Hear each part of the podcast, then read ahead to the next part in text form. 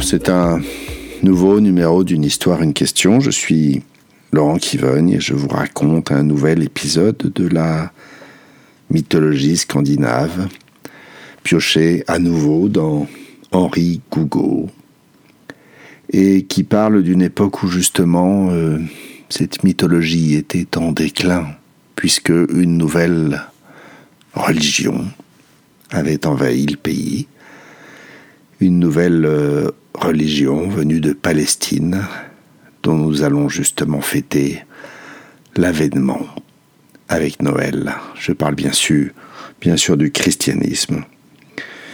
Et cette histoire met en scène euh, en particulier un, un roi, un roi qui, on va dire le roi Olaf, qui a été en vérité et dans la réalité, le roi qui a converti les vikings au christianisme. Ce roi Olaf, dans l'histoire, habite une forteresse. C'est un homme rude, nous dit le conteur.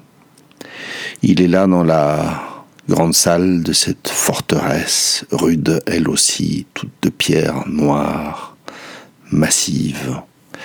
Il est là dans cette grande salle avec un feu immense et quelques-uns de ses compagnons de guerre. Il n'y a pas de femme dans ce paysage. Arrive à cette forteresse un vieillard. C'était une nuit de tempête et de neige. Un vieillard enveloppé dans une cape et coiffé d'un large chapeau qui cache sa face. Il arrive dans la grande salle, on entend sa canne résonner sur les dalles. Que me veux-tu? lui dit le roi. Que sais-tu faire? Je sais jouer de l'harpe et je sais raconter des histoires, lui dit le vieil homme. Alors vas-y. L'homme prend un tabouret, s'assoit et joue des airs anciens très ancien. Puis, il en vient à compter la naissance du dieu Odin. Comment, à sa naissance, trois divinités anciennes se penchèrent sur son berceau. L'une pour lui donner en cadeau, pour son arrivée à la vie, pour lui donner la puissance et la sagesse la deuxième pour lui offrir la royauté des dieux.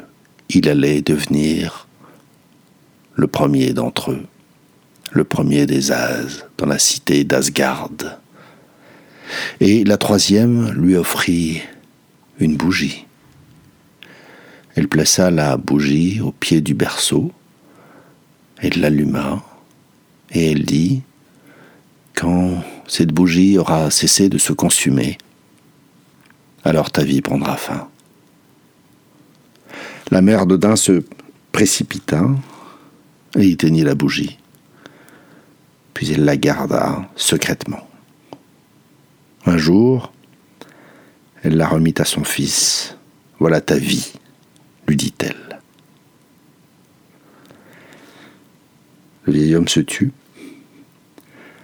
Le roi lui dit, Je ne crois pas à tes histoires, ce sont des dieux anciens, des faux dieux il ne mérite pas notre admiration. Je suis chrétien maintenant, et je ne veux plus entendre tes histoires. C'est la vérité, pourtant, dit le vieux. Mais il est tard, et je dois partir. Il sortit de sa poche euh, une bougie, il la posa sur la dalle devant lui, il l'alluma avec les braises du feu, puis il dit, Quand cette bougie s'éteindra, je partirai. Il se fit alors dans cette grande salle un grand silence. Aucun de ces hommes n'osa prononcer une parole. C'est tout juste s'ils osaient respirer. L'homme avait la tête sur sa poitrine, on ne voyait pas euh, son visage caché par son chapeau. La bougie diminua, et bientôt la flamme elle-même vacilla. Puis on vit une légère fumée monter de la mèche. C'était fini. Le roi se leva, s'approcha du vieillard et lui posa la main sur l'épaule. Mais à peine l'eut-il touché que l'homme se dispersa en poussière et cette poussière s'envola, disparaissant comme une vapeur. Ainsi mourut Odin, puisque c'était lui, en effet, ce conteur de légendes, qui racontait sa propre vie. Et c'est ainsi que cette légende nous apprend que les dieux ne sont pas tellement plus puissants que les humains, mais que, comme eux, ils ont besoin d'être aimés pour vivre. Voilà, c'est la fin de mon histoire. Mettez sur pause. Normalement, c'est, on n'est pas loin d'être euh, la veille de Noël, n'est-ce pas? Vous allez passer en famille. Et je vous souhaite euh, de belles fêtes. Alors, si vous n'êtes pas trop dans les préparatifs, si vous avez quelques instants, songez malgré tout, après tout, à cette histoire. Après tout, Noël, euh, bien sûr, c'est la fête, c'est les cadeaux, c'est, c'est la bonne chair, mais c'est aussi une fête spirituelle. Et même si vous n'êtes pas chrétien, rien ne vous empêche de ne pas en profiter. Alors, à quoi vous fait songer cette histoire de Dieu?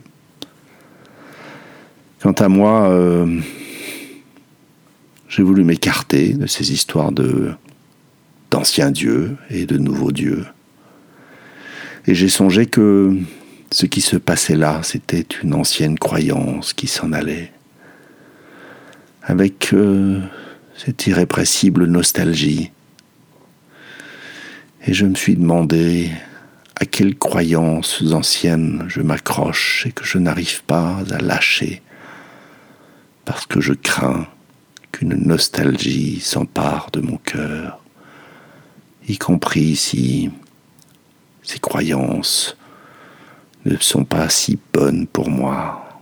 Je songe aux dieux scandinaves qui n'étaient pas des enfants de cœur, n'est-ce pas? C'est un panthéon tel que je le vois, assez violent. Et pourtant, dans cette histoire, comment ne pas avoir pitié de ce pauvre Dieu qui s'en va? Voilà, c'est la fin de ce numéro. Bonne fête à tous. Cliquez, partagez. À bientôt.